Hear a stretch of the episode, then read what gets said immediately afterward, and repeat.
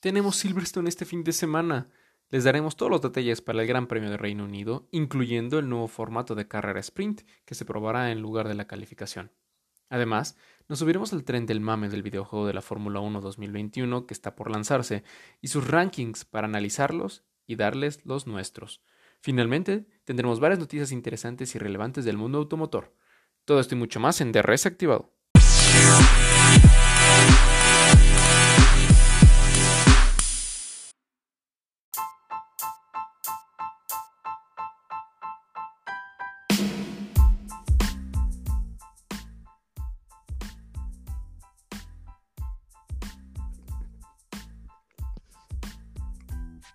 Bienvenidos a DRS Activado, el podcast para no aficionado, fiel seguidor o villamelón de la Fórmula 1. Mi nombre es JC, me acompaña como siempre mi amigo Pepe Jos. ¿Cómo estás, amigo? Hola a todos, qué gusto estar de nuevo con ustedes. Tenemos fin de semana de Fórmula 1 con nada más y nada menos uno de los grandes premios de más tradición en toda la temporada, en todas las campañas, en el mundo en general. Dios salve a la reina, tenemos el Gran Premio de Gran Bretaña. El mundo mundial, Reino Unido, Gran Bretaña, Silverstone, este fin de semana por fin, el Gran Premio de Silverstone que se lleva a cabo en Reino Unido en un condado llamado Northamptonshire.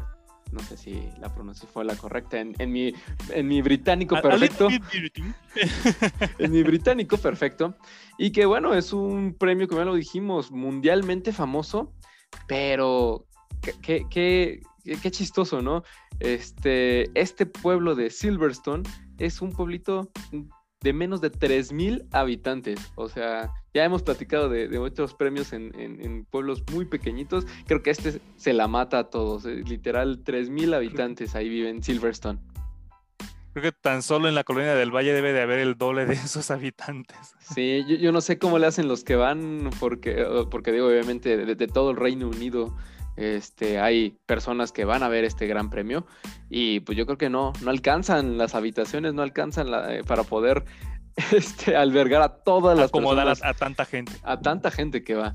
Eh, este gran premio fue fundado, o bueno, más bien, el, el Gran Circuito fue fundado en 1926 pero ha sido de los pocos que se han mantenido dentro de la temporada de todos los campeonatos de la Fórmula 1 desde su creación en 1950. Es un circuito de 52 vueltas actualmente, de 5.8 kilómetros, 18 curvas, en su mayoría poco pronunciadas, ya nos platicarás un poquito más de los detalles de este circuito y permite alcanzar grandes velocidades. Incluso el propio Lewis Hamilton hace un par de campañas eh, comparaba este circuito a manejar en un avión de combate, ¿no? Eh, por, las velocidades que pueden alcanzar. El año pasado, a diferencia de otros grandes premios, sí se pudo llevar a cabo este, e, este evento en el 2020 a pesar de la pandemia, donde pues ya saben, 2020 fue el año de Lewis Hamilton y obviamente en casa en Gran Bretaña se llevó el primer lugar, seguido por Verstappen y en un tercer lugar Charles Leclerc ya con Ferrari. Em, algo importante que va a suceder en, este, en, este gran premio, y ya lo platicamos un poquito a grandes rasgos en episodios pasados, en específico en nuestro episodio 3, pero va a ser importante retomarlo, es lo que va a ser la calificación. Este fin de semana se estará estrenando la modalidad sprint libre o carrera sprint.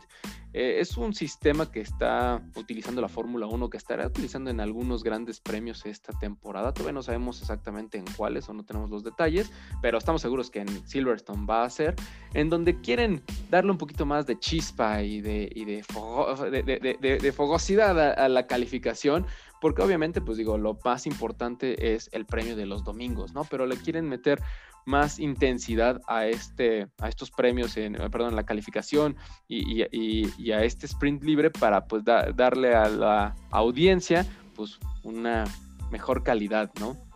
Entonces, ¿en qué va a consistir? Pues bueno, el sprint libre va a consistir en que, un número uno, en lugar de haber tres prácticas libres este fin de semana, únicamente va a haber dos prácticas libres. Dos, el día viernes va a ser la calificación. Normalmente estamos acostumbrados a que sea el día sábado, pero en esta ocasión va a ser la calificación tal y como la conocemos el día viernes, con su quali 1, quali 2 y quali 3. Y estas qualis obviamente van a dar el orden de salida, pero para el sprint libre del día sábado, a diferencia de un fin de semana normal donde la calificación te da el orden de salida para el día domingo. Esto es cómo van a salir el día sábado en este sprint libre. ¿Y qué es esto de sprint libre? Pues prácticamente una mini carrera. 100 kilómetros, que es prácticamente una tercera parte de la distancia o del circuito del, del día domingo, sin parada de boxes obligatorias, utilizando los neumáticos que quieran y lo que va a dar este sprint libre es el orden de salida para el día domingo. Es como una mini carrera para definir cómo va a ser el orden de salida de la carrera del domingo. ¿Ok? Y algo importante es que para este sprint libre sí van a dar puntos. El primer lugar se va a llevar tres puntos, el segundo dos y el tercero un solo puntito. Eh, obviamente, pues aquí eh, vamos a platicar un poquito más de detalles sobre esto, pero pues da mucho de qué hablar, ¿no? Obviamente aquí la Fórmula 1 quiere hacer cambios, quiere, quiere, pues literal, darle a los espectadores lo que están pidiendo, pero pues estos cambios eh, no sabemos cómo vayan a funcionar. Ya lo veremos este fin de semana, el próximo episodio seguramente vamos a tener más detalles y, y nuestras pues, nuestra opinión al respecto, pero en mi opinión, y nadie me preguntó, pero yo quiero darla, es que... Eh, en la pues, opinión que nadie dijo yo voy a dar. Es que este sprint libre probablemente sí puede dar más espectáculo, pero no creo que vaya a haber muchos equipos que en realidad le vayan a meter mucho a, este sprint. ¿Por qué? Porque recordemos, o sea, eh, al final cualquier cosa que le hagas al automóvil un día antes del Gran Premio es un riesgo. Y aquí te van a dar 3, 2 o un punto nada más, cuando el día siguiente, pues los primeros 10 lugares pueden tener puntos, ¿no? incluso este, si llegas en décimo, noveno, o sea, puedes tener esa cantidad de puntos. Entonces, eh, y, pones en riesgo al coche eh, de algún mal funcionamiento, de algún choque y de que no lo puedas tener eh, pues, listo para el día domingo. Entonces, pues bueno, creo que esta es una situación. Ya veremos qué tanto en realidad las escuderías pues se avientan a darte el todo para, el día, para el día sábado y pues bueno, este dará el orden de salida para el día domingo. Eh, finalmente, digo, nada más recordar, Lewis Hamilton va a tomar esta carrera como local, eh, va a estar on fire, lo creemos, sabemos que tiene muy buen potencial en, este, en este circuito en específico y digo, va a tener el fuerte apoyo de la comunidad británica, ¿no? Pero no olvidemos que obviamente ni nos sorprendamos, está ahí Norris, está ahí Russell, han tenido buenas actuaciones, digo, Russell pues ahí le robaron su puntito. Norris ha tenido perfectas actuaciones, entonces yo creo que va a estar el público dividido. Y de todas maneras, pues bueno, este, aunque sea el favorito eh, eh, Luis, pues ahí está Verstappen, ¿eh? no va a quitar el dedo del renglón en su liderato en el campeonato de pilotos. Amigo, cuéntanos, ¿qué piensas de Silverstone? ¿Qué te parece esta gran carrera? ¿Y qué piensas de esta nueva modalidad de sprint libre? Bien lo comentabas, JC. Eh, Silverstone es uno de los circuitos, eh, el Gran Premio de Gran Bretaña es, junto con Italia, el único Gran Premio que ha permanecido desde que se fundó la, Fórmula 1. De hecho, fue el primer Gran Premio puntuable, hacer allá por, por los 50 cuando, cuando se originó. Y bueno, entrando en la parte técnica, el circuito de Silverstone es un circuito que requiere muchísima carga aerodinámica. Estamos hablando de carga de media a alta eh, compuesto por seis rectas, dos de ellas rectas largas y cerca de 18 curvas. Que algo curioso, de esas 18 curvas solamente dos son curvas lentas, el, resto de las curvas son curvas de alta velocidad que se toman con pedal a fondo. De, este, de hecho, un dato interesante sobre este tipo de curvas, eh, Silverstone es de los circuitos en donde menos se usa el pedal del freno. Estamos hablando de que todas las curvas van en marcha 6 a 8, pedal a fondo, eh, altas velocidades, menos del 20% del total de la carrera el piloto está pisando el freno. Entonces vamos a ver por ahí muchísimo espectáculo. Tenemos dos zonas de DRS. Curiosamente ninguna de ellas es sobre la recta principal JC. Creo que ningún otro circuito tiene esta característica y esto ocurre pues por seguridad. Las curvas tienen un efecto de catapulta en Silverstone. Prácticamente el vehículo sale disparado al final de la curva con toda esa fuerza centrífuga que se genera.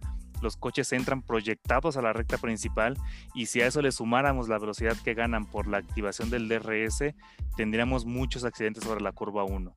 Eh, entonces Silverstone realmente es un circuito de muchísimo cuidado.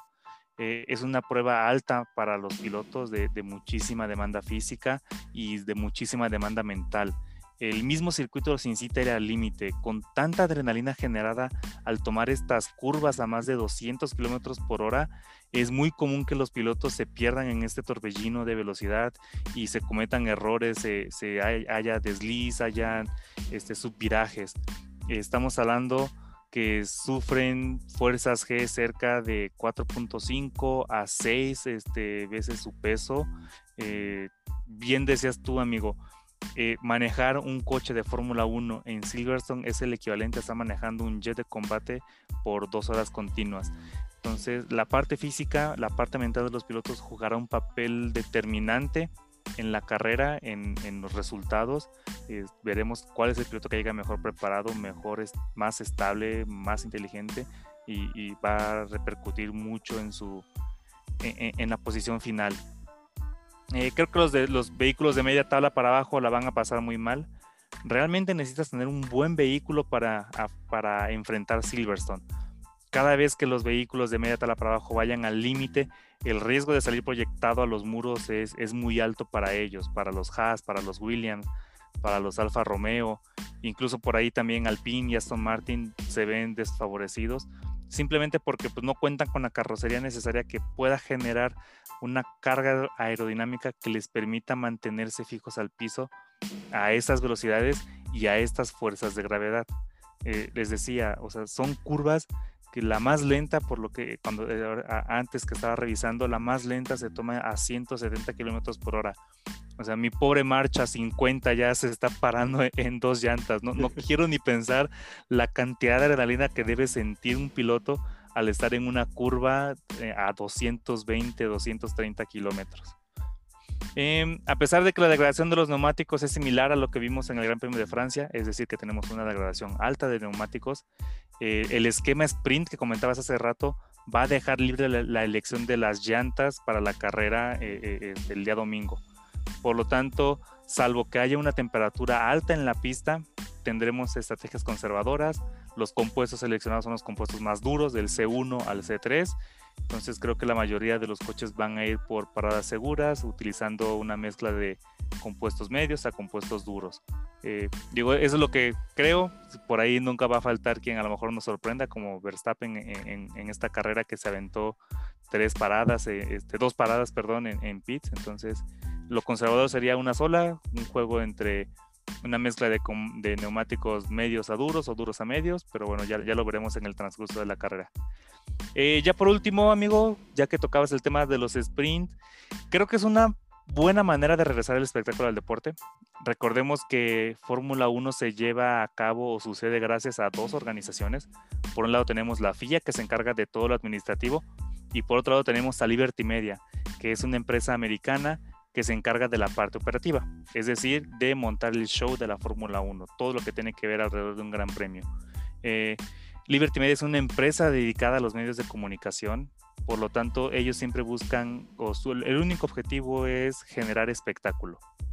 Con, con estas carreras sprint lo que buscan ellos simplemente es aumentar la cantidad de asistentes, aumentar los, los, los ratings de televisión, sobre todo en día viernes y jueves, viernes y, sábado, perdón. ¿Por qué? Porque estos días son los días realmente muy flojos. La, la, acción sucede siempre de la clasificación hacia adelante. las prácticas libres eran muy pocos los aficionados que las seguían muy pocos los que iban a, los, a los circuitos a, ver las, las, prácticas libres. Entonces Liberty Media lo que busca con esto es aumentar la cantidad de, aficionados y darle un giro un poco más interesante a, la categoría. Creo que hay que darle un voto de confianza. Eh, leía, por ejemplo, ya los sprints se han utilizado anteriormente en otras categorías. En Fórmula 2 ya hubo un formato de clasificación por sprint. De hecho, comentaban que este, Charles Leclerc cuando estaba en, Fórmula 2 con Prima, si no mal recuerdo, eh, durante la carrera sprint, por ahí tuvo un accidente en la vuelta 14, llegó, cambió neumáticos y, al final repuntó y, se llevó una victoria con una carrera sprint bastante emocionante. Entonces creo que hay que esperar, veamos cómo se comporta eh, este formato de carreras sprint en, en Silverstone y ya una vez que, tengamos los primeros resultados podremos decir si, si es una buena opción o, no. No es la primera vez que la FIA incursiona en ese tipo de cosas. Antes ya por ahí tuvo clasificaciones de knockouts, les llamaban ellos, fue un completo desastre. Eso era bajo la administración de Bernie Eccleston, pero Liberty Media creo que tiene muy buenas ideas. Y, aunque no, a lo mejor no lo pueden, no, no, se, no se alcance a notar, pero realmente se ha influido muchísimo en Fórmula 1, Liberty Media. Eh, gracias a ellos es que hemos visto, por ejemplo, este podio impresionante en el Gran Premio de México, ¿no? Donde teníamos a un vehículo que llegaba al podio y subía por un elevador. Gracias a, ellos hemos, visto estas mareas de aficionados de, Max Verstappen, ¿no? Con sus bengalas naranjas y gradas llenas de aficionados. Entonces, creo que hay que darle un voto de confianza Esperemos que salga bien, esperemos que aumente el espectáculo y sobre todo que aumente la cantidad de, nuevos aficionados. Digo, una de las estrategias que están utilizando es este podcast, ¿no? Entonces esperemos que, que Liberty Media también haya apostado por nosotros. No, lo sabían, pero cada vez que Pepe Jos decía Liberty Media nos están pagando, entonces este... oye, oye amigo, y digo, ya para cerrar esta, esta parte del sprint, ¿tú ves alguna sorpresa por ahí para, pues, para la, calificación del, del, domingo en este sprint donde equipos de tabla media, como, no sé, un Alfa Tauri, un Alpine, en realidad como que sí le metan y puedan quedar en segundo o tercer lugar para la calificación del domingo. Digo, probablemente no vayan a ser capaces de aguantar esa, esa calificación, eh, eh, eh, la, la, carrera, ¿no? Ante los embates de un Verstappen, de un Hamilton, pero ah, como que para intentar colocarse en una mejor posición en la salida y pues buscar mejores puestos en, durante el día domingo. ¿Tú, ¿Tú cómo ves eso? ¿Tú crees que algo así que puede pasar? lo veo lo veo un poco complicado por el, tipo de circuito que, tenemos. Tal vez si fuera un circuito de otro tipo de configuraciones, como un circuito callejero, eh, o incluso el, circuito del Autódromo Hermanos Rodríguez, este, podría a lo mejor darse alguna, alguna, alguna sorpresa.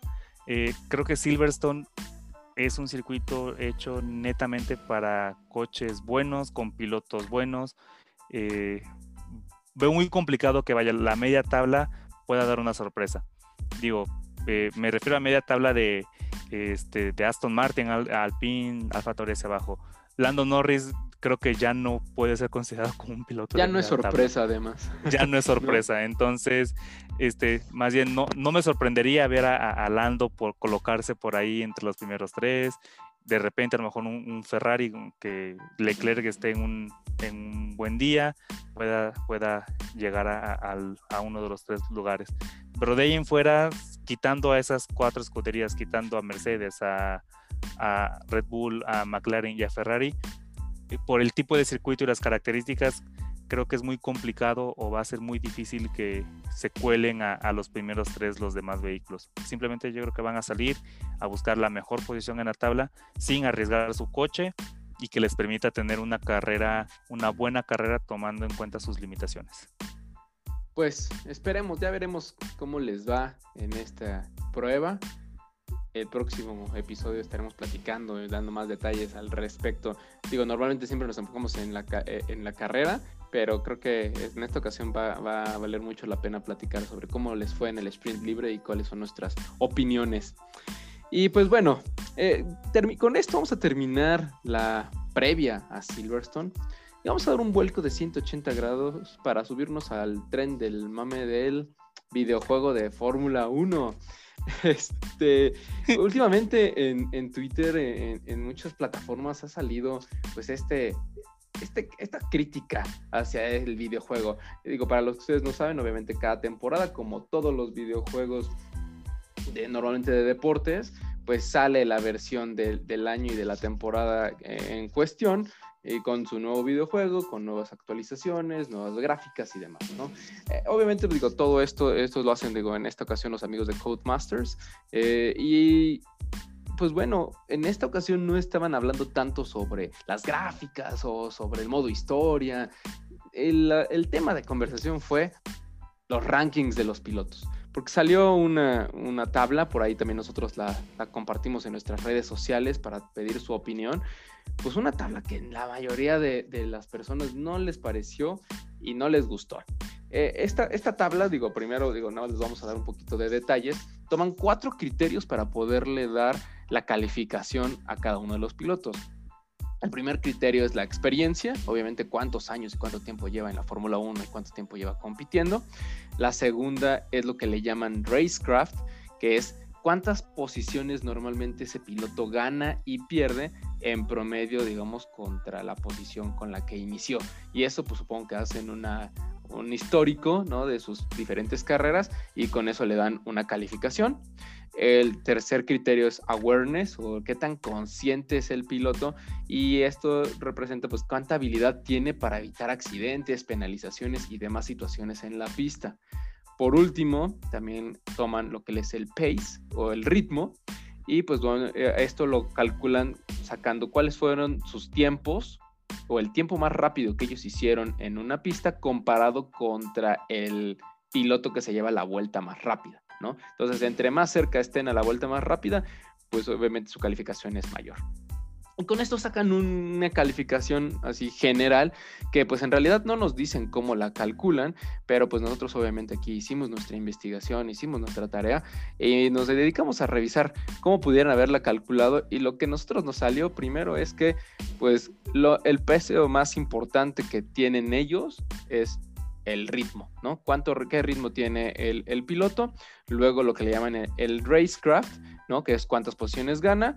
En tercer lugar, el awareness, ¿no? ¿Qué, qué, tanto evitan accidentes y, penalizaciones? Y al final la experiencia eh, del piloto con un 35%, luego 30%, 25% y 10% respectivamente. Eso fue lo que a, números charros y lo que nuestra eh, computadora algoritmo. y algoritmo nos dio. La calculadora Maizoro llegó a este resultado. Así es. Y, con esto, pues creo que vale la pena detenernos un poquito en, antes de, seguir avanzando, en cómo están los, la, tabla que Codemasters lanza.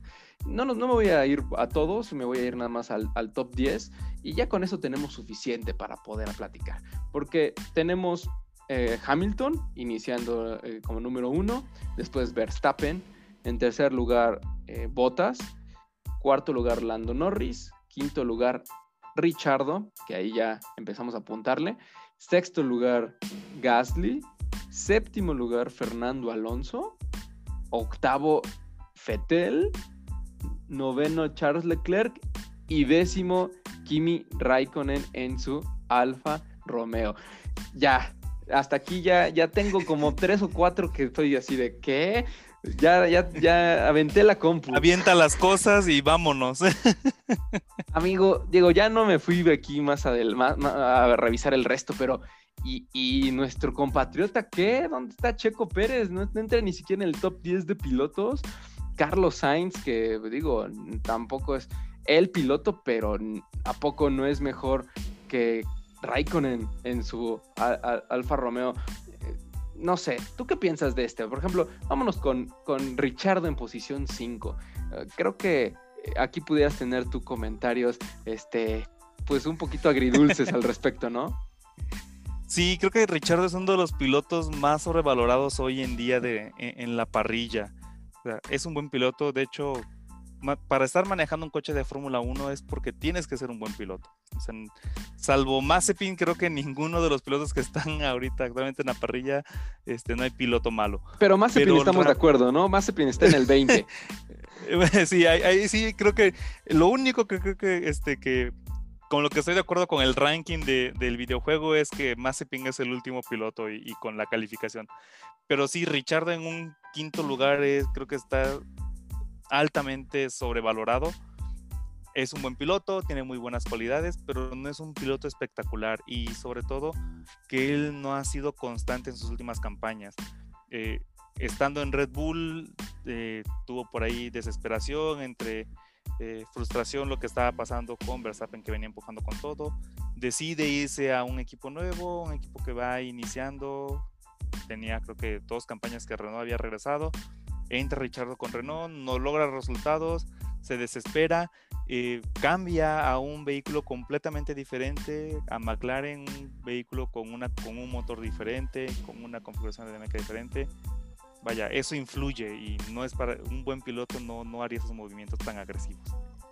clásico amigo que ves en LinkedIn que cada nueve meses cambia de puesto, ¿no?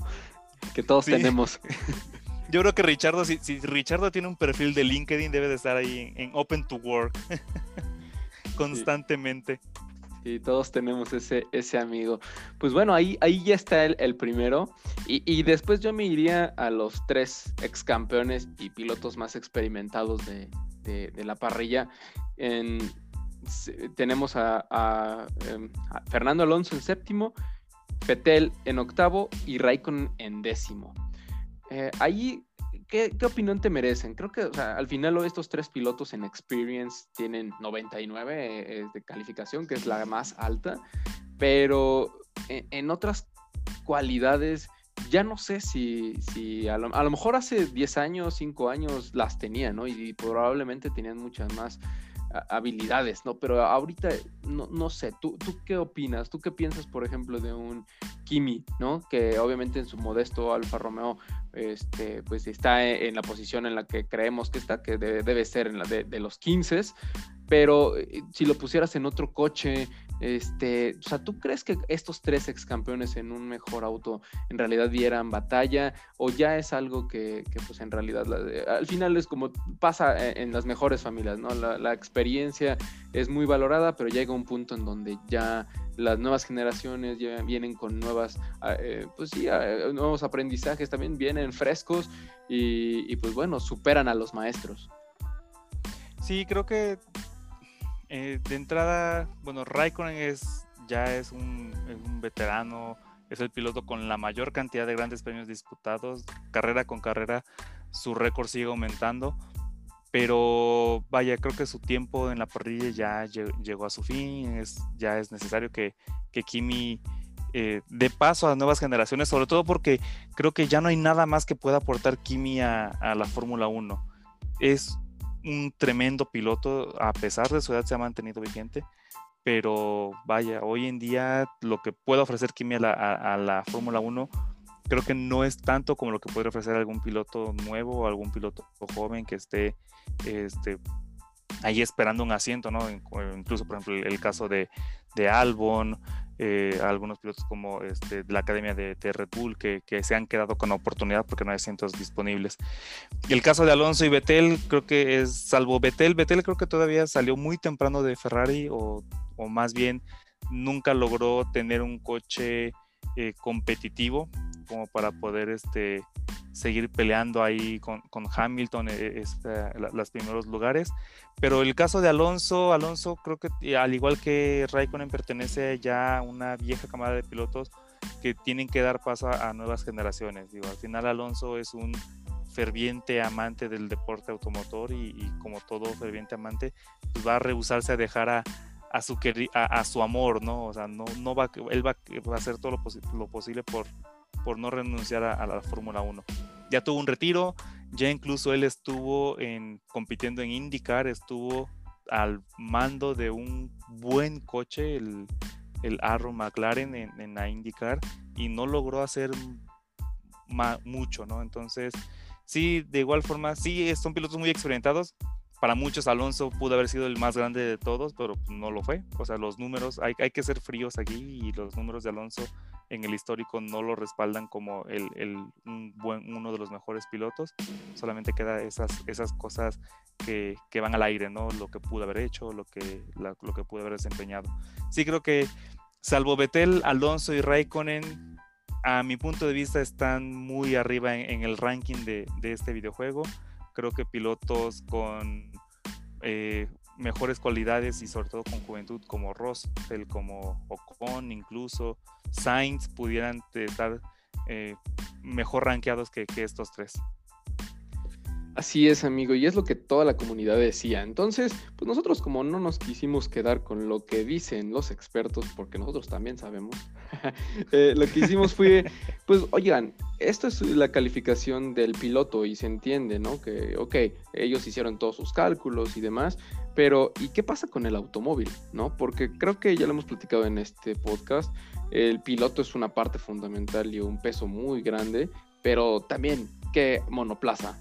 Estás manejando, ¿no? No es lo mismo manejar un Red Bull a estar manejando el Aston Martin o el Williams, ¿no? Y, se ve con, con, George Russell, ¿no? Que en Williams eh, hace todo lo que puede y maneja muy bien y es un excelente piloto, pero pues ya vimos, ¿no? No pudo mantener la posición. El coche no da para más. No da para más, del Alpine le ganó y vámonos, ¿no? O sea, y puede ser que no sea que, que este Fernando Alonso sea mucho mejor que él, simplemente pues el coche no, no, no le da, ¿no? Y tú lo has puesto muy claro en muchas ocasiones, ¿no?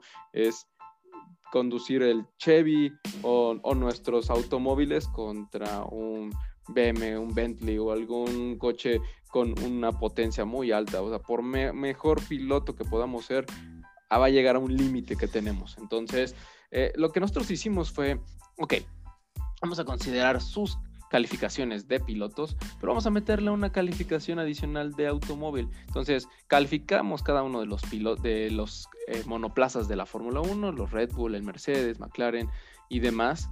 Le dimos una calificación y lo multiplicamos, ¿no? Entonces, nuestro algoritmo nos dice que nuestro top 10, ya considerando todo esto, sería lo siguiente.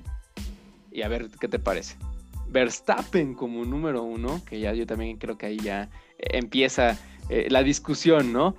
Hamilton 2, eh, y esto digo, nada más para que sepan, o sea, quedó creo que 95.01 contra 94.95, o sea, fueron cuestión de, décimas, pero de, centésimas casi casi, pero así salió, pues yo lo puse así. Hamilton 2, después Bottas 3, Norris 4, quinto se mantiene Richardo, o sea, se mantienen eh, eh, el, del 2 al 5 se mantienen tal cual. Y aquí empiezan ya los cambios a partir del sexto con Checo Pérez, que les juro que no hicimos ningún, este, ningún truco para que nuestro compatriota quedara más alto, pero queda en sexto lugar. Séptimo, Charles Leclerc. Octavo, Carlos Sainz. Noveno, Pierre Gasly. Y queda en décimo lugar Fernando Alonso, todavía por encima de, otros pilotos como eh, Fetel, como Con. Eh, básicamente así es como pinta el top 10. Entonces, yo quisiera tocar eh, primero el, 1-2. ¿Estás de para ti quién es mejor? O sea, ya considerando coche más piloto, Verstappen o Hamilton. Ya, dínoslo. Creo que es, es, como de esas preguntas que van a generar controversia como Messi o Cristiano Ronaldo, eh, Pelé Maradona, LeBron y Michael Jordan, no sé. Eh, creo que los números son muy fríos y, al final es, un resultado. La diferencia entre ellos dos es mínima y, todo, y al final se resume entre... Brady Mahomes. Ahorita acordé otro. Brady Mahomes. sí, que, incluso de hecho es una muy buena comparativa porque, o sea, los números, todo lo que ha hecho Hamilton, para mí es el mejor piloto de Fórmula 1 que ha existido, por encima de, algunos otros personajes históricos y, muy nombrados, pero al final sus números, nadie ha tenido, nadie ha llegado a esos números. Entonces creo que el, el mejor piloto de todos los tiempos es, sin lugar a dudas, es Hamilton, pero creo que el mejor piloto de esa temporada sí es Verstappen, por poco. Pues, por poco, tal y como nuestro algoritmo este, tan complejo nos lo da. Exactamente, creo que nada más apegado a la realidad podríamos haber obtenido. Eh, al final, algo muy cierto, y eso es, la Fórmula 1 es así de fría. Tú eres tan buen piloto como el último resultado de tu, última carrera. Entonces, eh, eh, bien lo, lo, han comentado, la temporada es muy larga, una carrera no, al final no va a influenciar tanto en, cómo te desempeñes a lo largo, pero sí vas a ser siempre eh, señalado por, por tu último resultado. Pues e, es así de frío, y, pero digo, así como en la Fórmula 1, así como en la vida, hay que seguir avanzando y porque así es, así te miden en la vida también. Entonces, por así que Sí, fíjate, el que me llama muchísimo la atención es, es Norris. O sea, Norris está en un cuarto lugar, a pesar de que tiene menos experiencia de que, Checo Pérez, por ejemplo, que este tiene algunas, a lo mejor, otras cualidades, ¿no? Como el, este, el, awareness, creo que debe estar por debajo también de otros pilotos más experimentados. El arranque de carrera que hace de esta campaña y en general el cómo ha venido de, de muy menos, de ser un piloto novato muy joven a lo que está haciendo hoy en tres campañas. Yo creo que por eso está tan, está posicionado tan alto. Digo, si, si no me equivoco, no logro vislumbrar algún otro piloto de, de, la parrilla que haya logrado esta cantidad de éxitos en, en tan pocas campañas. O el que hoy en día se, sea el único piloto puntuando es realmente algo a señalar y a resaltar. Sí, la verdad es que sí, y comparándolo contra el, nuestro compatriota Checo Pérez, prácticamente casi en todas las, digo, salvo, salvo en la experiencia y en lo que le llaman ellos el racecraft, este, lo tienen eh, mejor puntuado en, el awareness e incluso en el, en el pace, ¿no? O sea, ha tenido mejor ritmo y ha tenido vueltas eh, más cercanas a la vuelta más rápida. Y sí lo hemos visto también en las últimas carreras, ¿no? No de gratis hay, queda, como tú bien mencionas, en los, en los primeros 10 eh, lugares y ha puntuado en todas y cada una de las carreras. A, mí el que me causa, digo, ya platicamos de Richardo, se mantuvo, aquí se mantiene principalmente también por el coche que tiene, digo, tiene un muy buen automóvil y se mantiene con la buena calificación que le habían dado, pero el que me, me queda duda, y digo, obviamente con el coche que tiene y que la calificación que tenía, pues era difícil que se moviera, era Botas. Eh, porque Botas aquí se mantiene en un tercer lugar, eh, que yo no sé si, si, digo, ahora eh, retomando la frase que tú dijiste, eres tan bueno como tu última carrera, pues bueno, su última carrera le fue muy bien, pero y la penúltima y la antepenúltima y demás, entonces, este, ¿qué tanto podríamos pensar que sí, sí, sí se merece un tercer lugar el finlandés? Yo yo creo que en el histórico sí. Al final Botas, él, llegando a Mercedes, tomó muy bien ese papel de ser el segundo piloto y ha sido constante siendo el segundo piloto.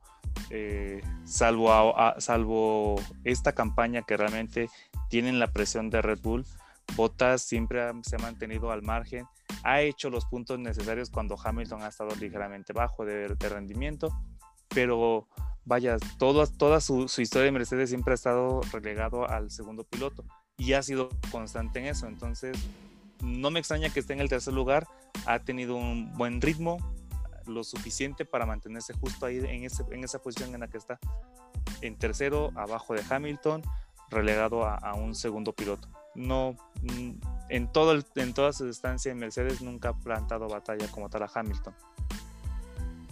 Bueno, pues bueno, yo, yo estoy contento con, el resultado. Creo que tiene áreas de oportunidad. Se los vamos a mandar a los de Codemasters para que hagan sus ajustes. Este, pero digo, estamos, estamos contentos, ¿no? Este, Pérez y Sainz tendrían que haber estado en este, este top 10, creo yo, y pues bueno, aquí aparecen. Y, y pues bueno, Gasly, Leclerc, este, todos están, están aquí. Y pues bueno, Mazepin Sabin sigue en el 20, entonces creo que damos fe, a lo que está pasando en la vida real, ¿no? Es correcto. No, en serio, sigo, sigo impresionado, sigo esperando por qué Mazepin está piloteando un coche de Fórmula 1. Pues ya, ya veremos a ver cuánto tiempo dura este piloto. En teoría está todavía firmado, me parece, hasta para la siguiente temporada. Eh, la verdad es que, pues no, no lo entendemos, salvo por la inmensa lana que debe estar dando su señor padre. Y pues bueno, con esto vamos ya a terminar todo este tren de, los videojuegos de Silverstone. Y vamos a repasar rápidamente unas cuantas noticias que, nos parecen relevantes. Y pues bueno, vamos a iniciar con la comisión Hamilton, que esto es algo muy importante y que, todos tenemos que tomar en cuenta.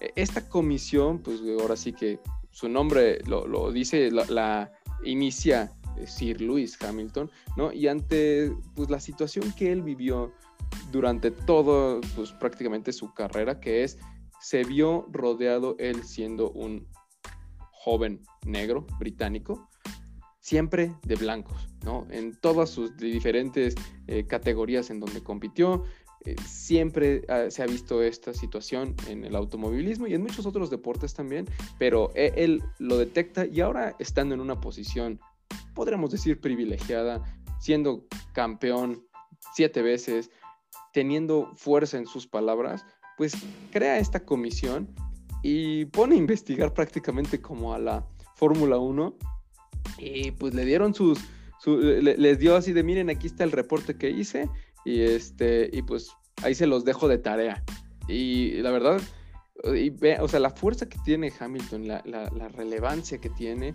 la influencia pues hizo que la Fórmula 1 anunciara de que ahora sí que muchas gracias por el análisis. No nos habíamos dado cuenta, joven, perdón. Este, eh, increíble, ¿verdad? Pero eh, anuncian eh, que gracias a esto. Hemos visto que era el único piloto de color en 20 años de carrera.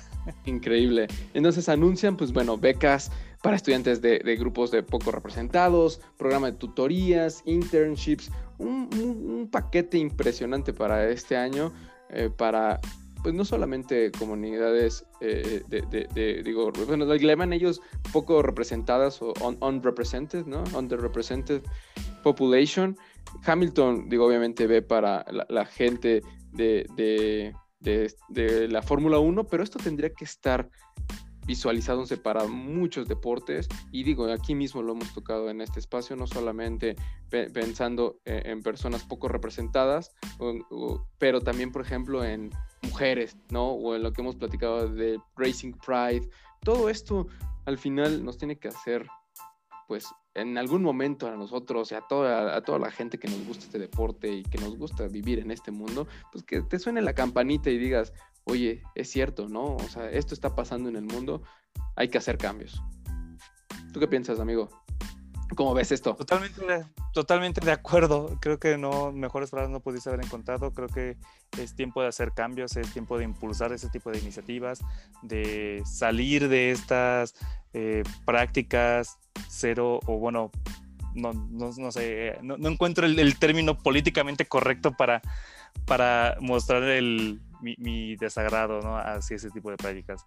Es una buena iniciativa Esperemos que este, así como estas, se sigan sumando más y sigan abriendo puertas pues, para todos los grupos vulnerables, para las minorías, las mujeres, este, las comunidades que no están representadas sigan teniendo participación y sobre todo que se sientan libres de poder eh, eh, este, ser ellos en, estos ambientes, en el deporte, para que al final puedan aportar cada vez más cosas al deporte. Así es, amigo. Y pues bueno, en, en otras noticias, tenemos Alfa Romeo para rato, ya que firmaron un acuerdo multianual para mantenerse como parte de los, constructores de la Fórmula 1 hasta 2025. Entonces, pues bueno, vamos a ver qué va a ofrecer Alfa Romeo la siguiente temporada y saber a ver si se mantiene a su pareja de pilotos actual eh, por ahí, pues ya lo hemos platicado, ¿no? Probablemente Kimi no siga, eh, va a ser el lugar de botas. Este, no, no sabemos, ¿no? No sabemos nada, pero al menos sabemos que Alfa Romeo va a seguir hasta 2025 como constructor. Y con muy buenas eh, aspiraciones, leía por ahí el artículo cuando anunciaban este, e, este convenio, esta permanencia hasta 2025, ya ellos se encuentran trabajando desde tiempo atrás en, en un paquete aerodinámico para los nuevos coches, eh, bastante, una inversión alta o fuerte a la escudería para mantener o subir el nivel. Entonces se espera que, que las, a partir de la siguiente temporada Alfa Romeo empiece ya a pelear por la media tabla y para el 2024 ya esté ahí listo para alcanzar algún podio. Y creo que eh, esto va muy ligado justo con lo que va a suceder mañana, eh, JC, porque el día de mañana, igual, una nueva noticia, tenemos el lanzamiento del boceto, la maqueta del coche para la temporada 2022, que viene con cambios muy interesantes en la normativa. Se presenta el viernes, hace unos días se filtró por ahí unas imágenes de, este increíble y bellísimo auto. Y a simple vista notamos muchísimos cambios que van a favorecer el espectáculo y de manera notable. Muchos de esos cambios están diseñados para una y solo una cosa, generar más rebases en pistas. Los coches van a ser más cortos, la mayor parte de la aerodinámica se va a pasar al piso. Esto significa que tendremos menos dependencia de los alerones y por lo tanto menos turbulencia y eso se traduce a que tenemos menos aire sucio y mayor efecto de succión. Entonces, eh, estos coches van a generar muchísimos rebases a partir de la siguiente temporada. Eh, si bien el prototipo es solamente una base, cada escudería va a estar libre de poder personalizarlo de acuerdo a las especificaciones de dimensiones y de peso que tienen en el reglamento, pero creo que llega en un muy buen momento justo para incrementar la cantidad de aficionados, para incrementar el espectáculo y tener una temporada 2022 mucho mejor que, es, que esa temporada 2021, que para mí en lo personal es la mejor temporada que he vivido en los últimos ocho años. Es gracias a este podcast, amigo, pero este, pero bueno, este, algo que, que, me, causó mucha eh, impresión y que me, gustó mucho es que algo que mencionaban para este, este paquete de cambios que vienen, eh, que digo, nada más eh, es el lanzamiento para nosotros es mañana, para ustedes probablemente sea ahora mismo, así que revisen su YouTube. Este es el día jueves a las 8 de la mañana, hora de México. Entonces, eh, eh, algo es que también van a cambiar la parte de las llantas. creo que parece ser que las llantas van a aumentar de tamaño, de por ahí de, 13 pulgadas a, 18. a 18 este, pulgadas, los eh, rines. los rines. Entonces, por ahí, digo, yo, yo leía estaba muy interesante esa, esa, conversación porque lo que dicen es obviamente un mayor RIN es un mayor peso y ese mayor peso va a generar una menor velocidad, pero pues probablemente sean velocidades donde este, el, el, coche pierda uno o dos segundos en, en la vuelta, ¿no?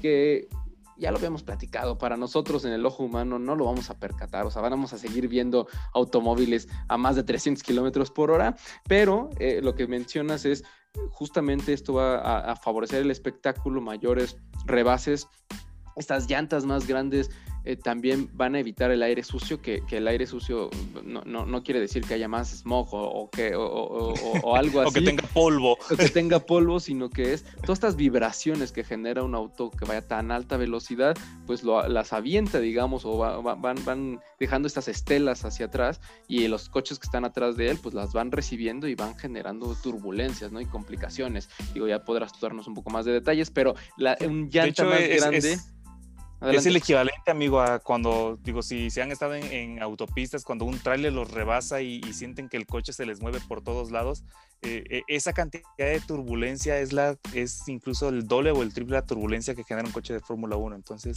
imaginen estar pues, constantemente sintiendo que el coche se les da por todos lados porque pues, tienen turbulencia enfrente, ¿no? Cuando me pasa el tráiler al lado de mi matiz. Siento que se voltea. que tienes que bajar los vidrios porque si no el coche se, se, se pone llantas para arriba. Así es. Entonces, bueno, con unas llantas más grandes, se, eh, la teoría dice que se genera menos aire sucio y entonces, pues obviamente menos turbulencia, los coches son más estables y puede haber más rebases. Ya, ya habrá más detalles de esto ya que lancen este paquete, ya que lo veamos, ya que les demos pues nuestra, nuestra opinión al respecto, que será en el próximo episodio. Y pues bueno, amigos, con esto terminamos esta gran previa, este tren del mame del videojuego, estas noticias y los escuchamos en el siguiente episodio. No olviden este fin de semana ver este premio emblemático con los cambios, recuerden la carrera de sprint libre. Eh, todo este premio lo pueden ver en Star Action o Fox Action, Fox por 3, Fórmula 1 TV o ya de perdida el resumen de YouTube. Eh, recordemos, empieza el viernes 16 a las 12 del día, es correcto, el viernes a las 12. Pidan permiso ahí en su trabajo o este, se esconden el celular para poder ver la clasificación que va a dar el orden de salida para el día sábado a las 10.30 de la mañana, sábado 17, el sprint libre que va a dar el orden de salida para el día domingo, el Gran Premio, a las 9 de la mañana. Entonces, viernes 12 del día, sábado 10.30, domingo 9 de la mañana, el Gran Premio de Silverstone. Amigo, ¿cuál es tu pronóstico? Creo que el circuito de Silverstone va a traernos por ahí algunos accidentes interesantes. Así que eh, voy con... Híjole, creo que es un poco complicado pero me voy a arriesgar. Eh, Verstappen, Lando, Checo. Hamilton va a salir accidentado en las primeras curvas. Órale, vamos a ver si se cumple. Síganos en Twitter, síganos en Instagram como DRS activado F1. Los saluda su amigo JC y Pepe Y Pepe Hasta luego. Que estén bien, bye bye.